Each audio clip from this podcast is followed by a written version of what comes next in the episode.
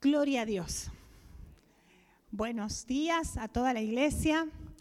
Bienvenidos a todos. Hermoso poder estar en la casa de nuestro Dios. Esta es nuestra casa, es la casa que el Señor preparó para que nosotros hoy podamos estar en este lugar, glorificando el nombre del Señor juntos y recibiendo lo que Dios ha querido poner en, mi corazón a través de su Espíritu para compartirles hoy la palabra. Me encanta poder estar en esta mañana y poder compartir la palabra. Hace mm, mucho tiempo que mm, el Señor empezó a hablar a mi corazón. Eh, yo conocí al Señor cuando tenía 19 años, hace allá, lejos y hace tiempo, eh, y el Señor empezó a hablar a mi corazón y claro, yo me, movía y me desenvolvía de la manera que me habían enseñado o de la manera que yo pensaba que, era la, mejor forma de, ser una hija del Señor. Y había cometido un grave error, porque yo, mm, consciente o inconscientemente, me distanciaba de las personas que estaban a mi alrededor. De mi círculo más, más íntimo, que en ese momento era mi familia, mi padre, mi madre, mis hermanas y mis amigos. Yo pensé que conocer al Señor era eh, separar el mundo de la iglesia. Y por muchos años me mantuve de esa manera y no manifestaba el amor del Señor, porque lo manifestaba siempre separando. No lo decía directamente con las palabras, pero con mis acciones lo, demostraba. Siempre veía a mis hermanas como eh, las pecadoras y yo la redimida. Eh, veía a mis hermanas como las que estaban lejos de Dios y yo era la hija privilegiada de la familia. Hasta que en, una reunión que tuvimos con un pastor, él eh, en, un, en un mensaje de evangelismo hablaba de cómo nosotros a veces consciente o inconscientemente nos alejamos de las personas. Y entonces él decía, ¿cuánto hace que no te acercas a esas personas que antes te relacionabas? Porque tú eres esa persona que Dios escogió para que le lleves el mensaje, o al menos para que le manifiestes el amor del Señor. Y eso empezó a obrar en mi corazón y empecé a modificar. Todavía tengo que seguir modificando, pero a como era, a como estoy, gloria a Dios, he cambiado un montón. No soy una mujer eh, religiosa, no soy una mujer que, quiere estar lejos de la gente, sino que me gusta ser una mujer cercana a la gente. Y para la gloria del Señor, eh, mis hermanas, todas han conocido al Señor y somos cinco hermanas en total. Mis cuatro hermanas conocieron todas al Señor y de las cuales dos están congregándose en la iglesia. Tuve que cambiar, hermanos, tuve que modificar, eh, tuve que, entender que la primera que tenía que cambiar era yo. Y así fuimos modificando eh, la manera de hacer las reuniones en nuestra iglesia. Nosotros junto a mi esposo Gustavo fundamos eh, una iglesia en Argentina que se llama también Puerta del Cielo y ahora están pastoreando mi hijo y mi nuera y tuvimos que modificar. Claro que cuando empezamos a modificar, la congregación no lo recibió de la mejor manera. Pero entendíamos que teníamos que hacer cambios, que teníamos que modificar, porque había un pueblo fuera de la iglesia que necesitaba acercarse. Y comenzamos a modificar la forma de hacer iglesia, comenzamos a modificar las palabras. La esencia nunca se va a modificar, porque la palabra de Dios es viva, es eficaz y es más cortante que toda espada de doble filo que va a penetrar a lo profundo del corazón. La esencia no se cambia. Nosotros predicamos el Evangelio, predicamos al Señor Jesús, vivimos en el poder del Espíritu Santo, pero tuvimos que modificar porque había gente que le teníamos que dar la posibilidad de que entrara en la iglesia. Y así que mm, comenzó mi esposo a, hacer los cambios y nosotros como iglesia le fuimos acompañando y gracias al Señor tenemos una iglesia en Argentina como la iglesia de aquí de Rota, una iglesia relevante, una iglesia que va a influenciar y va a seguir influenciando Rota. Así que eso lo tienes que creer. Si hay modificaciones en la iglesia, es porque tus pastores han entendido que hay que hacer un cambio. Hola. Hay que hacer un cambio. No podemos predicar desde una iglesia en la década del 60, 70, 80, cuando estamos en el siglo XXI.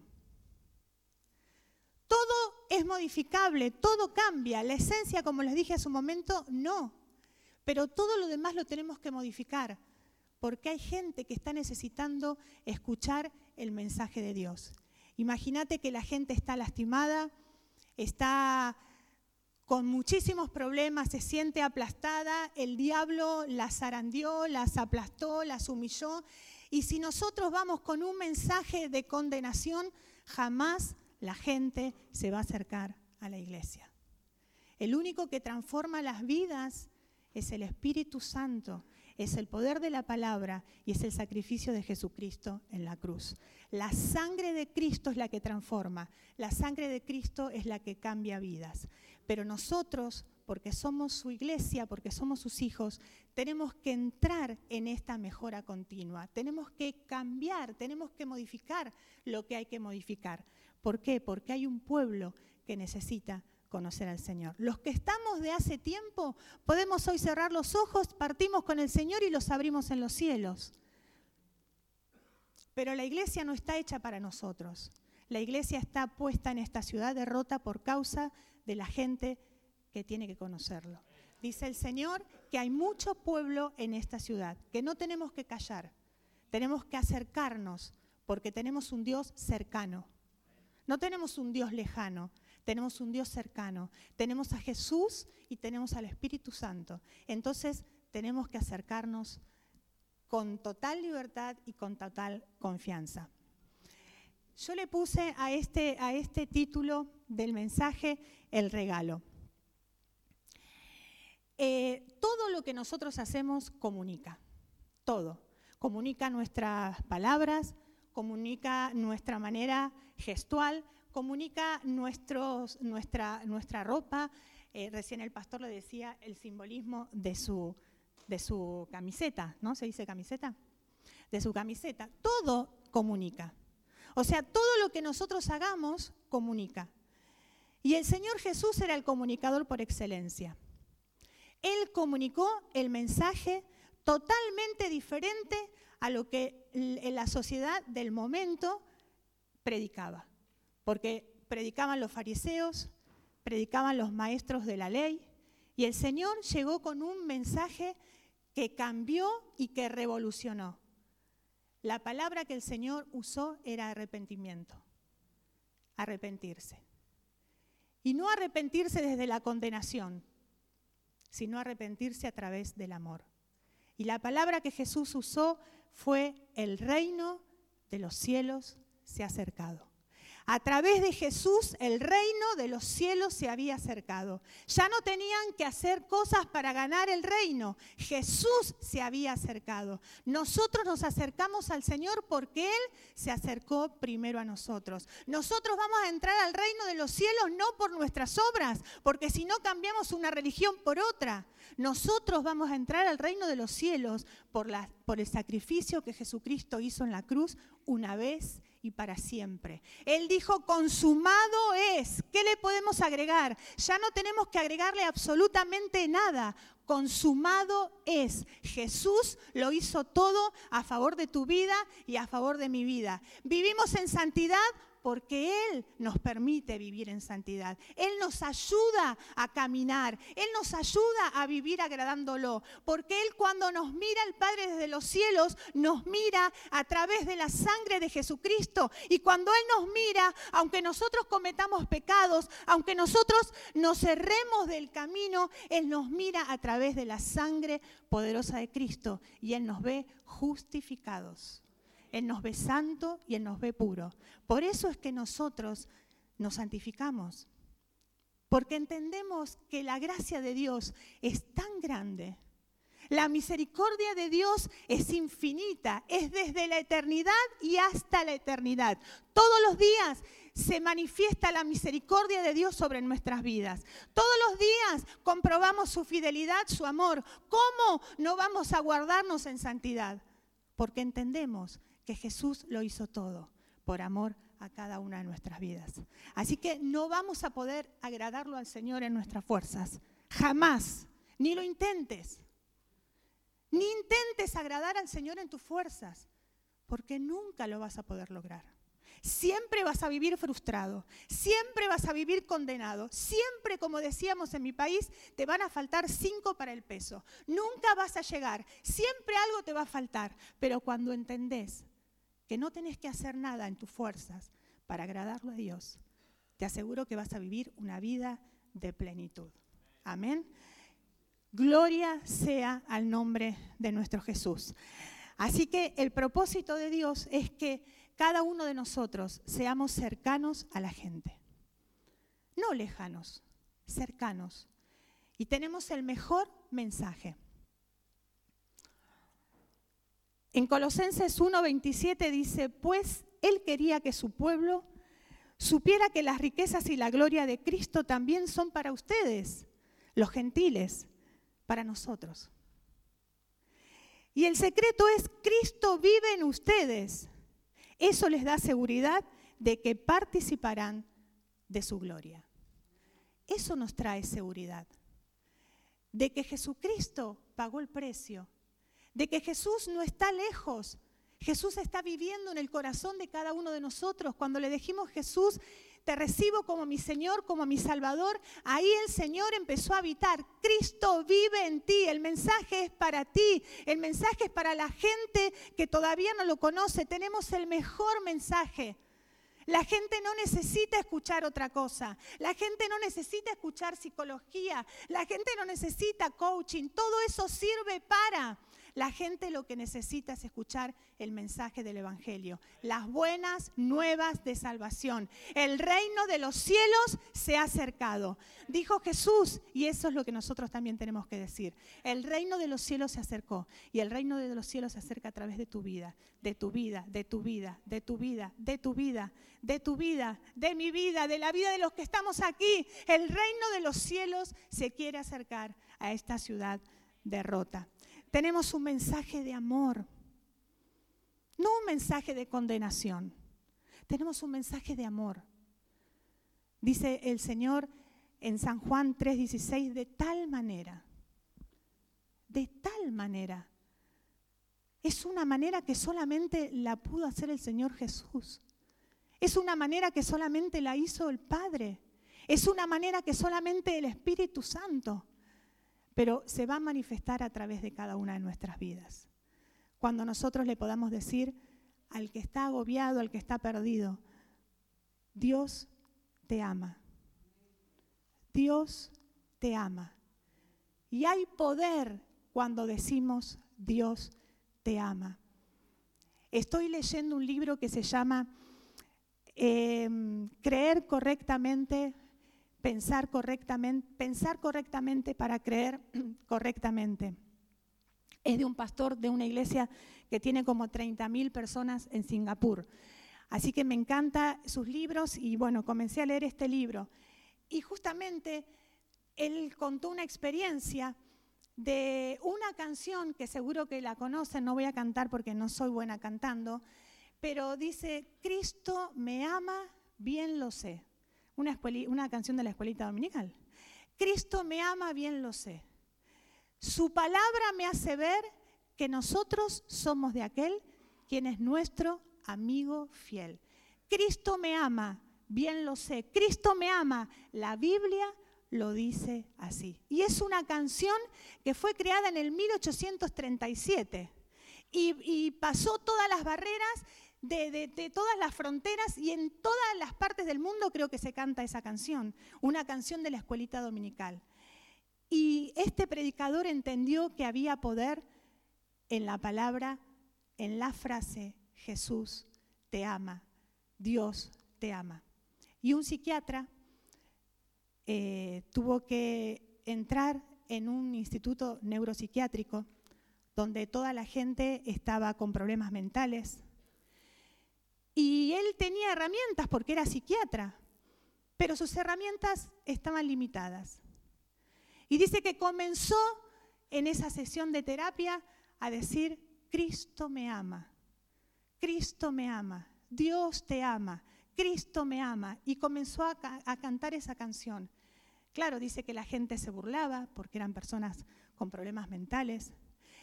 Había otras personas que se, se burlaban porque, claro, Satanás estaba reinando en esas mentes.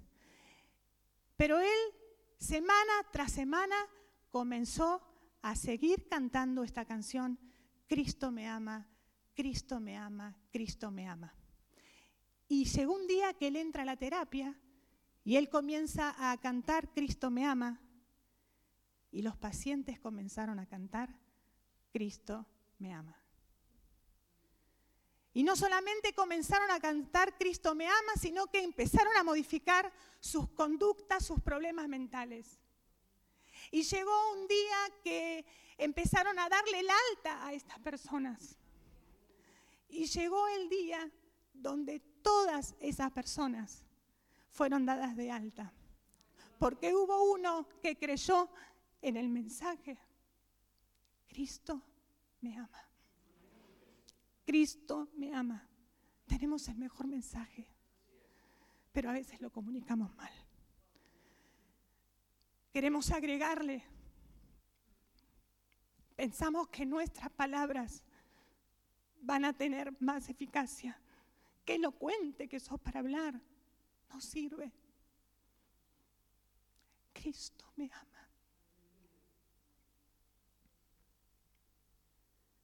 Tenemos un mensaje de esperanza. Esto significa que todo el que le pertenece a Cristo se ha convertido en una persona nueva. La vida antigua ha pasado, una nueva vida ha comenzado y todo esto es un regalo de Dios, quien nos entregó de vuelta a sí mismo por medio de Jesucristo. Y Dios lo ha dado, nos ha dado, perdón, la tarea de reconciliar a la gente con Cristo. Pues Dios estaba en Cristo reconciliando al mundo consigo mismo y no tomando más en cuenta el pecado de la gente. Cristo no toma más el pecado de la gente, porque Él pagó el precio por el pecado de la gente. Él ya pagó el precio. Él pagó tus pecados antiguos, tu antigua manera de vivir, tus pecados presentes y los que vas a cometer. Porque la sangre de Cristo es eterna. La sangre de Cristo tiene poder para limpiarte. Es un mensaje de esperanza, es un mensaje de amor y es un mensaje de restauración. En Isaías 49, 8 dice, así dice el Señor, en tiempo propicio te he respondido, en día de salvación te he ayudado, te guardaré y te daré por pacto al pueblo para restaurar la tierra, para repartir las heredades asoladas. Su gracia, hermano, es más que suficiente. Este regalo es la gracia de Dios. Es el favor de Dios inmerecido es ese don que Dios te ha regalado. Es esa fuerza que te hace levantarte cada mañana y tener una palabra de agradecimiento a tu Dios por todo lo que Él hizo a favor de tu vida. Nadie de los que estamos en este lugar merecíamos estar aquí, pero su amor nos ha traído. Su amor nos ha traído con cuerdas de amor. Nos ha traído con lazos de amor. Y Él quiere que cada uno de nosotros entendamos que tenemos el mejor mensaje y que la gente está necesitando este mensaje de amor, este mensaje de esperanza y esta, este mensaje de restauración. Antes nuestra vida era una vida de enemistad con Dios, pero ahora vivimos una vida de amistad. Él no nos llama siervos, Él nos llama amigos porque nosotros sabemos lo que el Señor ha hecho por cada uno de nosotros. Antes estábamos en guerra, pero ahora tenemos la paz que sobrepasa todo entendimiento. Y ahora el Señor nos encarga a cada uno de nosotros este misterio, este ministerio de la reconciliación.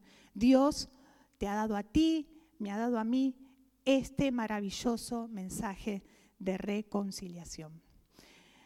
¿Cómo lo comunicamos? Y ahí es donde nosotros tenemos que hacer cambios. Al menos yo. Tenemos que hacer cambios. ¿Cómo nos estamos relacionando con la gente? ¿Cómo le estamos comunicando este mensaje a la gente? ¿Le estamos dando este regalo desde el amor o le estamos dando el regalo desde la condenación? ¿Le estamos diciendo, entras al reino de los cielos porque si no te vas al infierno? ¿O le estamos diciendo, Jesús te ama y Él sabe por lo que estás pasando? Un día recibí una revelación, creo que nunca me había dado cuenta. Eh, siempre decimos Jesús murió por mis pecados.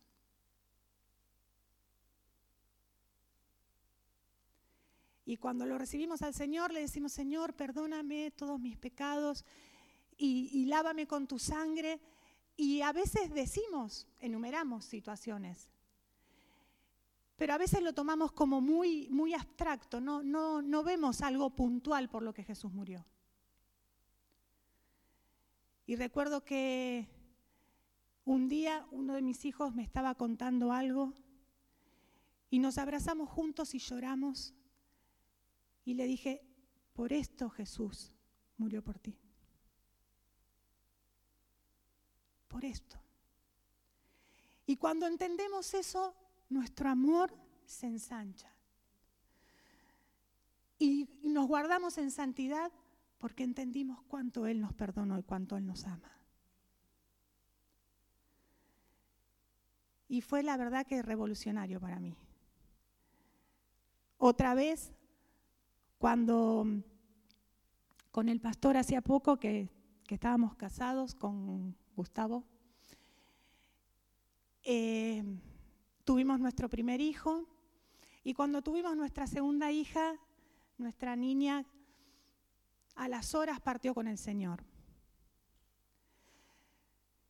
Cada uno de nosotros lo procesó de una manera diferente. Pero recuerdo que yo estaba sola en la, habitación y le dije, Jesús, no permitas que te atribuya despropósito alguno. Y ahí entendí otra vez que Jesús había muerto por mí y había resucitado por mí, por ese momento de tristeza, de dolor, de angustia que yo estaba pasando entonces se te abre el panorama de otra manera. Podés entender que su gracia es grande y poderosa sobre tu vida. Que Jesús murió por eso específico que te cuesta todos los días. Pero no solamente murió, sino que resucitó para darte vida y vida en abundancia y para libertarte de ese problema y para decirte que puedes, que no estás solo, no estás sola, que vas a vencer porque estás del lado de que venció. Amén. Gloria a Dios. ¿Y cómo lo comunicamos? Dice en segunda de Corintios, dice, ahora tenemos esta luz que brilla en nuestro corazón, pero nosotros mismos somos como vasos frágiles, vasijas de barro que contienen este gran tesoro. Esto deja bien claro que nuestro gran poder proviene de Dios y no de nosotros mismos. ¿Cómo comunicamos?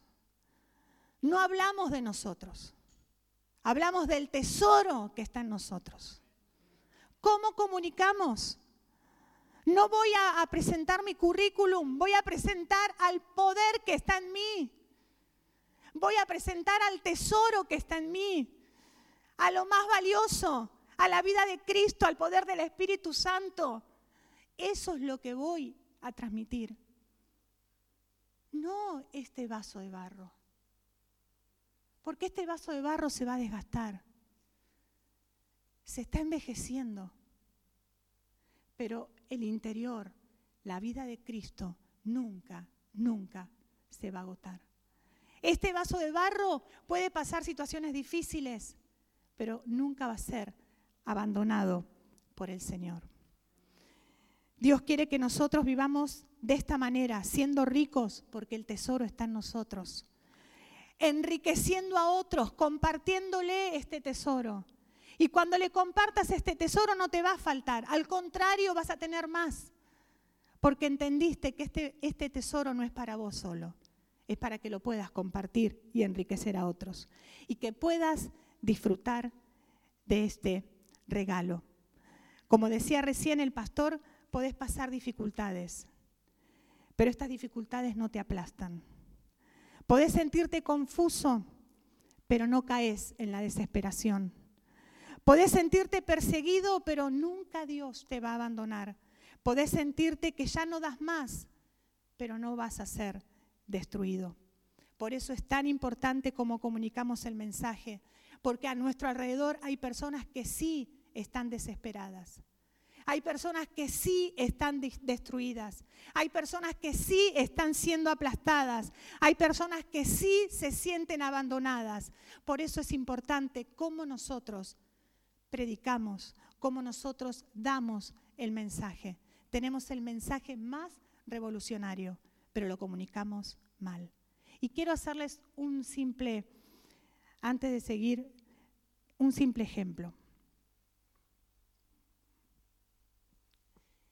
Yo les estoy hablando del regalo. Y el regalo es el mensaje de Dios.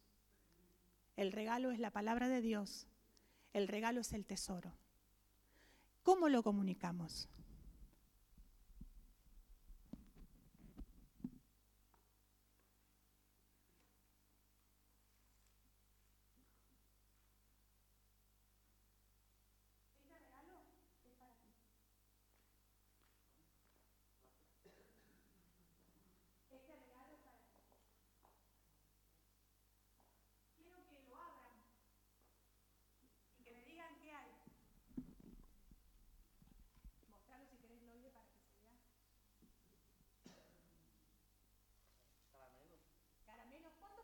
Tienes?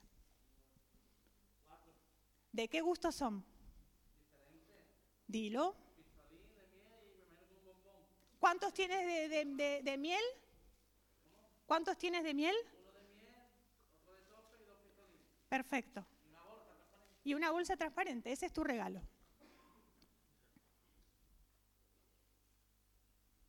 ¿Qué tienes, Loide? ¿Cuántos tienes? ¿Qué gustos?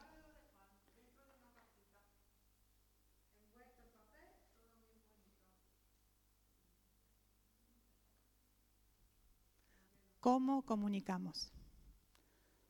Tenemos el mejor mensaje, pero lo comunicamos mal.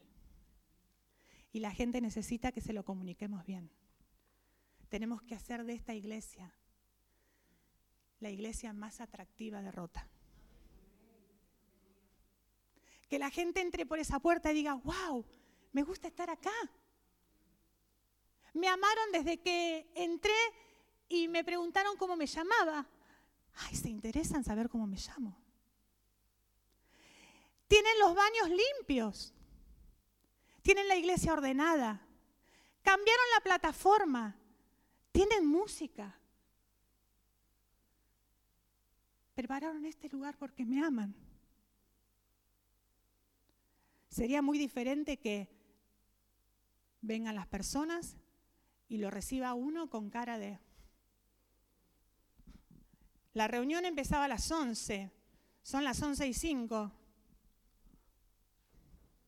Entra y nadie lo saluda. Se sentó y nadie se acercó. Se fue y dijo, ¿El amor de Dios dónde estaba? Tenemos el mejor mensaje. Tenemos que cambiar la forma de comunicarlo. Dios está haciendo algo hermoso. Quizás ustedes no se dan cuenta porque son de la casa. Pero nosotros no somos de la casa. Nos sentimos familia, sí, porque nos une el, el amor de Dios. Pero cada vez que vengo veo algo nuevo. Y a mí me encanta, porque veo que están entendiendo que hay cosas que cambiar. La iglesia, no solamente en España, en muchas partes del mundo, en Argentina también, se ha quedado como en el otro siglo y no ha modificado. Y lo terrible es que hicimos la iglesia para una generación y nos olvidamos de la otra generación. Y yo quiero que esa generación esté en este lugar. Porque nosotros vamos a cerrar los ojos y nos vamos a ir al cielo. Pero a ellos tenemos que marcarle la diferencia. Tenemos que abrirles el camino. Tenemos que hacerles que se potencien y que desarrollen todo lo que tienen que desarrollar. Porque a través de ellos viene el último y gran avivamiento. La iglesia tiene un mensaje de esperanza, pero lo comunicamos mal. Y si tus pastores modifican, si cambian, alentalos, no critiques. Lo están haciendo porque entendieron que no estamos jugando al Evangelio. Vamos a ganar rota para Cristo. Y el Señor necesita una iglesia que esté acorde a las circunstancias. Amén. El propósito de la iglesia, y ya voy a ir terminando. El propósito de la iglesia. Nosotros rompemos estructuras, porque Jesús rompió estructuras. En el libro de Efesios dice que separó la, pared de enemistad entre un pueblo y otro. Nosotros no levantemos paredes, derribemos paredes. Van a entrar y quizás no van a venir de la manera que vos querés que vengan. Algunos van a venir con olor, algunos van a venir destrozados, algunos van a venir alcoholizados, algunos van a querer, van a venir hasta drogados. Pero para eso está la iglesia. La iglesia es el hospital del alma. La iglesia es el lugar de refugio. La iglesia es donde la gente necesita conocer el amor de Cristo y lo va a conocer a través de tu vida. Abre las puertas de tu mente, de tu corazón. Produce los cambios que haya que producir porque tenemos que comunicar este mensaje. No hay mucho tiempo, no hay mucho tiempo, pero todavía el Señor está obrando y quiere que nosotros nos involucremos en lo que Él quiere hacer. El propósito de la iglesia es conectar, crecer, sembrar y alcanzar. Cuando hablamos de conectar, que la gente se conecte primero con Dios. Pero esa persona que atravesó las puertas de la iglesia vino y dijo, wow, qué linda que está esta casa, qué linda que es esta iglesia, qué linda que es la iglesia puerta del cielo. Y va a volver otra vez. Y va a decir, ah, tengo una amiga que me dijo que va a estar orando por mí. Ah, y otra me dijo que Dios me amaba. Y otra me dijo que necesitaba. Y entonces esa persona que vino por primera vez a la iglesia, que se conectó con la iglesia, va a pasar de decir, la iglesia, puerta del cielo, a decir, esta es mi iglesia, esta es mi casa. Y a eso apuntamos. Ese es el propósito de la iglesia crecer, crecer, profundizar la fe de las personas. Cada uno de nosotros es responsable de crecer. No es responsabilidad de los pastores de que tu vida crezca. No es responsabilidad del liderazgo que tu vida crezca. Los pastores y los líderes van a facilitarte para que tú crezcas, pero es responsabilidad tuya. Los pastores no están 24 horas con tu vida. Y no pueden cambiar tu vida. Yo no puedo cambiarle la vida a nadie, no puedo cambiar mi vida, voy a querer cambiarle la vida a los demás. Pero nosotros tenemos que facilitar para que esas personas puedan crecer. Amén. Sembrar. Las personas que asisten a la iglesia van a dejar de asistir a la iglesia para involucrarse en la iglesia. A los pastores siempre nos faltan manos, pero le van a sobrar manos, porque va a haber gente que entendió el propósito y va a decir, no me voy a quedar en mi casa y que el pastor vaya y que la pastora vaya y que los líderes vayan. No, voy a sembrar mi vida, voy a sembrar mi tiempo, voy a sembrar mi dinero porque entendí que yo soy iglesia y que quiero que esta ciudad conozca a Jesús. Y en último lugar, alcanzar. No solamente nosotros preparamos este lugar, hacemos que la gente crezca en este lugar, hacemos que la gente florezca en este lugar, sino que vamos a alcanzar. Nuestra tarea está cuando salimos de las puertas de la iglesia. Ahí nosotros tenemos que salir y tenemos que sembrar la palabra de Dios. Me encanta este texto. Dice, qué hermosos son sobre los montes los pies del que trae buenas nuevas, del que proclama la paz, del que anuncia buenas noticias, del que proclama la salvación, del que dice a Sión, tu Dios reina. Esa es nuestra tarea. Por eso Jesús nos compró, por eso Jesús nos llamó, por eso Jesús nos prepara, por eso Jesús nos capacita, no por nosotros, sino por el mucho pueblo que está en la ciudad de Rota, que todavía no conoce a Jesús. Todos los que estamos aquí somos importantes. Las personas de la tercera edad son maravillosas. Fundamos una iglesia en Gualeguaychú, provincia de Entre Ríos, en Argentina, hace 22 años aproximadamente. Están los pastores Ramírez. ¿Y sabes a quién llevé? A todas las personas de la tercera edad. Todas las personas de la tercera edad nos fuimos hicieron un trabajo, pastor, increíble. Ellas le dijeron al pastor y me dijeron a mí, no nos ponga solamente a orar. Nosotras queremos trabajar. Y formaron un hogar para la tercera edad. Tienen más de 1.500 personas que trabajan todos los días. La iglesia está abierta por ellos. ¿No es cierto, pastor? Todos los días está abierta la iglesia. De lunes a lunes. Y la gente entra y sale al centro de la tercera edad. Todos tenemos posibilidad de ser usados por Dios. Todos. Así que si los pastores modifican algo, pensando en la nueva generación, no es que se olvidaron de ti, es que todos somos importantes y todos somos útiles. Y se unen las dos generaciones, porque la, generación de los jóvenes tiene la valentía y la intrepidez, pero le falta la experiencia. Y la gente mayor tiene la experiencia de vida. Pero necesitan complementarse con la juventud, porque necesitan sentirse jóvenes. Todos somos importantes. Tenemos el mejor mensaje.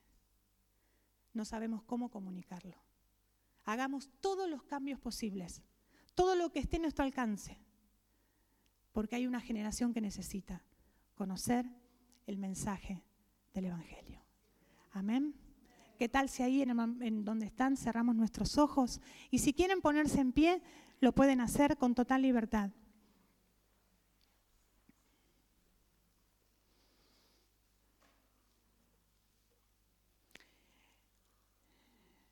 Me gustaría hacer dos oraciones, pastor.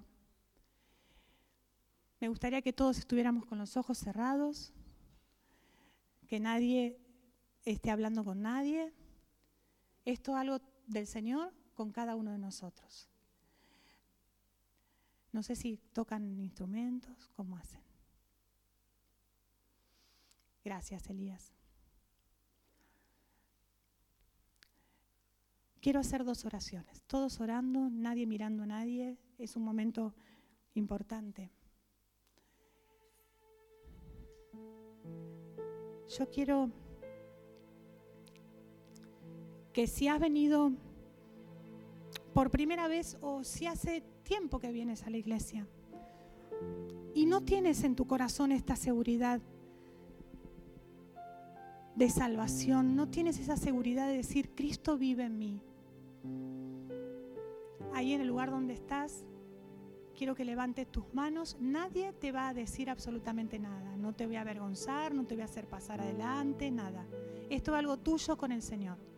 Solamente quiero que tú levantes tu mano porque quiero acompañarte para hacer esta oración juntos. ¿Hay alguien? Gloria a Dios. Gloria a Dios. Repite conmigo. Señor Jesús. Y toda la iglesia puede acompañar. Señor Jesús, hoy te recibo en mi corazón como mi Señor y mi Salvador. Recibo tu amor, recibo tu perdón, recibo esta nueva vida. Tú me perdonas, tú me limpias y tú me restauras. Hoy soy tu hijo. En el nombre de Jesús. Amén. Y para toda la, iglesia ahora, vamos a, a levantar nuestras manos y el Espíritu Santo que está en este lugar y que está en tu corazón, te va a hablar y te va a mostrar qué cosas tenés que modificar, qué cosas tenés que cambiar. No para condenarte, sino por causa de lo que viene, por causa de lo que Dios quiere hacer. Y siento en mi corazón que Dios una vez más les dice esta palabra. Y esta palabra también los enfoca en Jesús. Levántate y resplandece, porque ha venido tu luz y la gloria del Señor ha nacido sobre ti. Porque aquí que tinieblas cubrirán la tierra y oscuridad las naciones. Pero sobre ti amanecerá Jehová y sobre ti será vista su gloria. Señor Jesús, aquí está tu iglesia, puerta del cielo. Aquí está tu iglesia, Señor, que está abriendo el corazón, renovando la mente, fortaleciendo el espíritu, porque han entendido que no es para ellos que hacemos iglesia, sino que es por causa del mucho pueblo que está en rota, esperando la manifestación gloriosa de los hijos de Dios. Gime rota para que la iglesia, puerta del cielo, se levante como un lumbrar que alumbra en medio de la oscuridad, un faro en medio de rota. Una iglesia transformadora, una iglesia relevante, una iglesia de influencia que llegará a muchos extractos sociales a muchos lugares. La palabra de Dios va a llegar a través de esta iglesia. Abre tu corazón, créelo con todo tu ser, modifica y cambia lo que hay que cambiar, pero verás el cumplimiento de la promesa de Dios. Verás la gloria de Dios y tu corazón, querida iglesia, se deleitará en Él. Cada domingo venimos aquí a celebrar, a celebrar pero a darle la oportunidad de que otras personas puedan cambiar. Dios te bendiga.